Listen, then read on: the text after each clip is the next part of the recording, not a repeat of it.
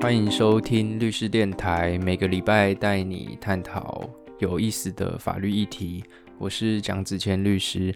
这一集律师电台有点悲剧，是因为呃，我跟伟俊律师原本有预录一集，但是在后置的过程中，原始档案不小心就直接遗失，所以这个礼拜只好我先来自己扛。那这礼拜的重点主要应该会是在。嗯，好。这礼拜的重点主要是回复一些听呃听众朋友的问题。那我会挑几个比较有趣的问题，然后比如说相同主题的，我们就一起来讲。那差不多在十五分钟左右这样子。呃，有听众朋友问说他是房东哦，他是打算把他自己的房子出租给房客。那房客的部分，因为出租人这边就是我们的听众朋友这边，他会担心呢，他从书局买来的那个，一般我们上书局买都会买那种租约范本，就是那种薄薄的租约范本。那这个时候我会认为说这个租约范本太过简陋，所以他他就问我们说，嗯，那我要怎么加上一些条款才能保护好自己？那我们这一集又从房东的身份出发哦。就我而言呐，我会建议说，如果你是房东，然后你不得已从这个租局去买那种租约来来看的话，你要加两个东西。第一个是要排除不定期限的租赁，然后第二个是要排除房客的失火重大过失责任。那当然最好，我是建议说，因为现在的内政部啊。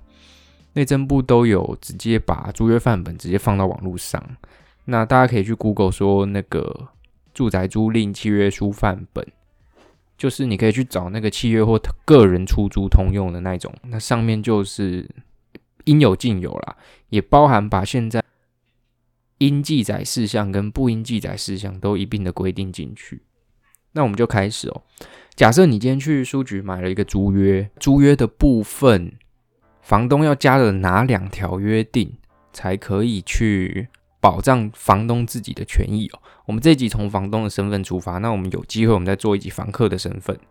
那房东，我刚刚说要加两个东西，第一个是排除不定期限的租赁，第二个是排除承租人失火的重大过失责任哦。呃，大家可以去想哦，就是一般签订租约的时候啊。通常都是有书面啊，但是呢，租赁契约其实它不一定要以书面为必要。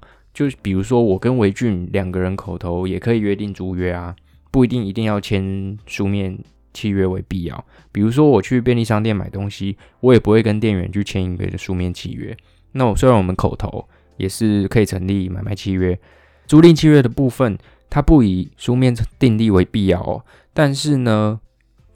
依照这个民法的规定，如果如果你们是针对不动产去订立租约，不动产包含土地跟房子哦，还有其他的类似定着物，那个我们改天再讲。如果你是订立房子的租约的话，你的租期如果已经超过一年，然后呢，你们还是用口头约定，这个时候你就会被视为不定期限的租赁。我们等一下再讲不定期限的租赁会发生什么事情啊？那第二种会发会转变成不定期限的租赁的状况，就是说你们原本房东跟房客啊，你们两个之间是订立了一个定期限的租约。比如说我跟维俊，我把房子租给维俊，那我们的契约的租约日期是约定在今年年底。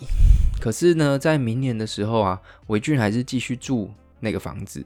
那我这边还是继续跟维俊收租金，等于说就房东没有表示反对的意思，这个时候定期租约就会转换成不定期限租赁。所以我们刚刚有帮大家统整说，成为不定期限租赁的两种可能哦。第一个就是说，你用口头订立超过一年的房屋租赁契约；第二个是说，租期如果届满。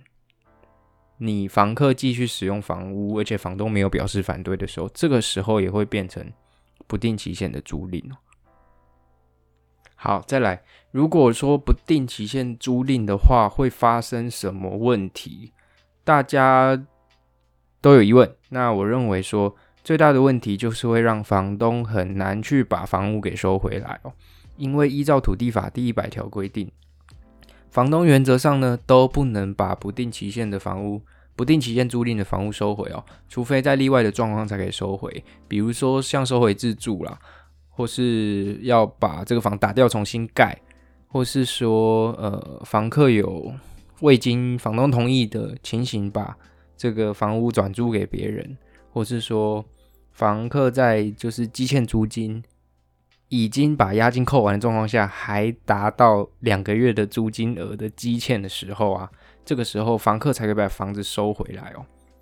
那大家可以想见，就是要成立刚刚的那几种可能，房东才可以把房子收回来哦。那这对房东来讲是多么困难的一件事情。那但是呢，这个房东的困境啊，在这个租赁专法，租赁专法在一百零七年的六月二十七号通过，租赁专法上路以后。我刚说房东的困境发生了风向发生一点转变，因为依照租赁专法第十条，如果啊，就算啊你是不定期限的租赁，但是如果你发生以下的状况，房东还是可以终止租约。最常见的，我只讲最常见的，最常见的就是房客迟付租金或费用到两个月啊，然后经过房东催告还是拒缴。这里很有趣的一个问题就是说。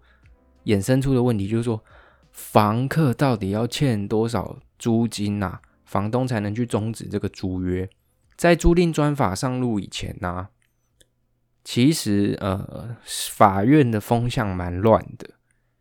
有法院认为说，嗯，OK，你只要积欠积欠租金两个月，催告拒缴，也就是他采这个租赁专法第十条的这个规定啊，就是说。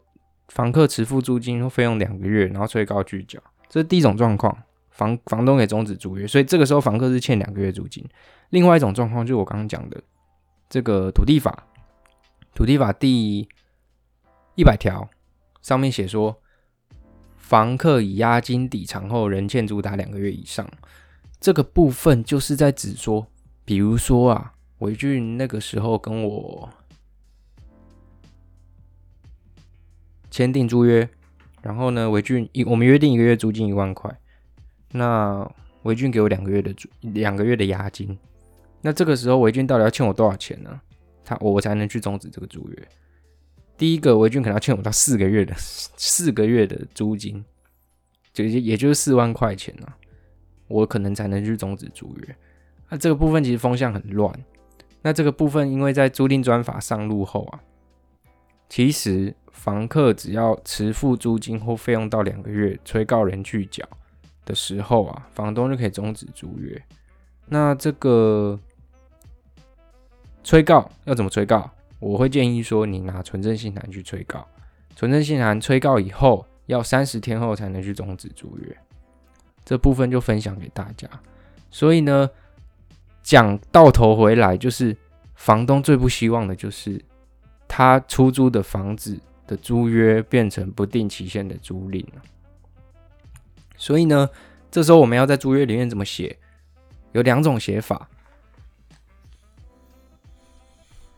第一个写法，你可以写说那个续租应该要另订租约，这第一种写法。第二种写法是说租期届满绝不续约。这两种写法都是目前法院认可。房东跟房客双方特约排除不定期限租赁的适用，也就是民法第四百五十一条的不定期限租赁的适用。这两种写法都可以。那我会建议你用第一种写法，就是用续租应该另订租约的写法。因为第二种写第二种写法是写说租期届满绝不续约。嗯，这有点像说话的艺术啦，大家可以自己去斟酌一下。对，那我会建议说用第一种写法比较好。好，以上是那个不要让租约变成不定期限租赁的小 paper。那第二种方式是说，我们希望房东可以排除房客的失火重大过失责任。嗯，讲到失火重大过失责任哦，我们应该先讨论说什么是重大过失，因为在民法的规定里面啊，契约的当事人，如果你需要让债务人去负责的话，就是债务人必须违反一个叫规则事由的东西，规是那个回归的规，责任的责，你一定要去违反这个规则事由，才可以去让债务人去负这个，有点像是赔偿的责任，或是履行债务的责任。那规则是由它也有从最严谨到最宽松的见解啊。最严谨的见解就无过失责任，再来是过失责任，再来是故意责任。无过失责任意思是什么？就是说，就算你债务人没有过失的时候，你还是要负责啊。那你例外才会免责。过失责任就是说，你过失才要负责。那怎么样判断说债务人有没有过失？我们又把它细分成三种，三种状态。最严谨到最宽松，分别是抽象轻过失、具体轻过失，还有重大过失。重大过失，抽象轻过失就是可能有些听众有听过，就是那个抽象轻过失。抽象轻过失又称为那个善良管理人的注意义务。善良管理人注意义务是什么意思？就是我们在履行债务的过程中啊，应该要以这个小心。谨慎的态度去处理、去履行这个债务。那这个具体清呃具体清过失是什么意思？就是说你在履行债务的时候啊，你一定要以这个与自己的事物为统一的注意啊。简单来说，法律上认为说你在处理别人的事物的时候，你要保持谨慎小心的态度。这个是抽象轻过失责任。那如果你是在处理自己的事物，OK，你自己可以粗心一点没有关系。那这是具体轻过失的责任。那回到这个租约，其实依照民法的规定啊，原则上哦，房客房客在使用这个房屋的时候啊，要以善良管理人的注意义务去使用房屋。什么意思？就是说，你房客在使用房屋的时候，你一定是要呃，出于谨慎小心的态度去使用它。如果你造成这个房屋毁损的话，那你就要负赔偿责任。就是说，如果你没有负这个善良管理人注意义务去使用房屋的话，你就要负损害赔偿责任。但是呢，这个是原则上的规定哦。但是呢，为了减轻啊房子失火的时候承租人就房客的责任的时候，民法第四百三十四条规定说，你如果是房客，法律上会减轻房客在失火时候的过失责任，它会由抽象轻过失变宽松。它会宽松成重大过失责任。什么是重大过失责任？就是只有在房客的行为，因为重大过失的行为导致房子失火的时候，房客才要负责任。那我们实务上很常见哦，就是像是那个出门的时候没有拔插头，然后回家的时候房子就烧掉那种，这个还是要具体去认定。很多法院通常会依照火场报告去做认定，火场鉴定鉴定报告。火场鉴定报告就会告诉你说啊，它的失火原因是什么？那我们再从法院会再从这个失火原因里面去推知，就是去认定说这个房客到底有没有这个重大过失。那一旦房客被认定成他的行为没有重大过失的时候，你房东是没办法对房客去做请求的哦，做任何的损害赔偿的请求。那这个时候，如果你房东没有去保火灾险的话，基本上你就完全没有办法获得赔偿。因为保险公司不赔，房客也不赔，那也没有第三人可以赔了。好，那我们要怎么去避免这个事情呢？就是我们可以在租约里面去约定说，排除承租人失火重大过失责任，也就是排除民法第四百三十四条的规定。我建议房东就是直接用白纸黑字直接写在租约上面哦，因为有些人会有疑问说，我们从书局买来租约上面不是有一条就是在写说。承租人就是房客，房客应以善良管理人的注意义务去使用房屋。难道这一条不正式去排除说民法第四百三十四条的失火重大过失责任吗？我这里会用问句的原因，是因为有法院认为说，你光从书局买的那种制式的那种合约，就是它的文字是打印上去的，你没有再另外手写排除民法四百三十四条。这个时候有可能法院会认为说，有可能啊，就是一半一半。法院可能认为说。呃，其实你们契约的双方还是没有特约，就是没有呃，真的没有这个意思去排除承租人失火重大过失责任。那这个时候，当你没有排除的时候，承租人还是要重大过失，他才要负赔偿责任。所以在这种状况下，呃，我会建议说，如果是房东要去拿书局的租约去跟房客签契约的时候，呃，另外再手写哦，再加上一个排除民法第四百三十四条承租人失火重大过失责任。如果你不想写承租人失火重大过失责任，那就不要写，没有关系。但是你至少要在手写里面写说排除民法第四百三十四条的适用。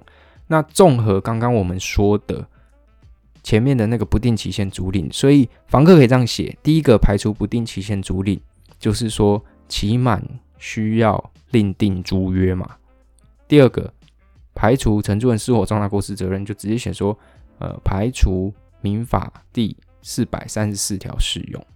那以上就是两个，我会建议，我会建议房东应该要在那个。租约里面，在书局的这种定稿租约里面，去跟房客约定的事项。下礼拜我还是会挑几个听众朋友的那个问题，然后来回复给大家。但是还是挑几个比较重要的。像今天我就收到一个 email，他也是问了一些法律问题。那我们下礼拜再为大家解答。那律师电台我们就下礼拜见。好拜拜。So so so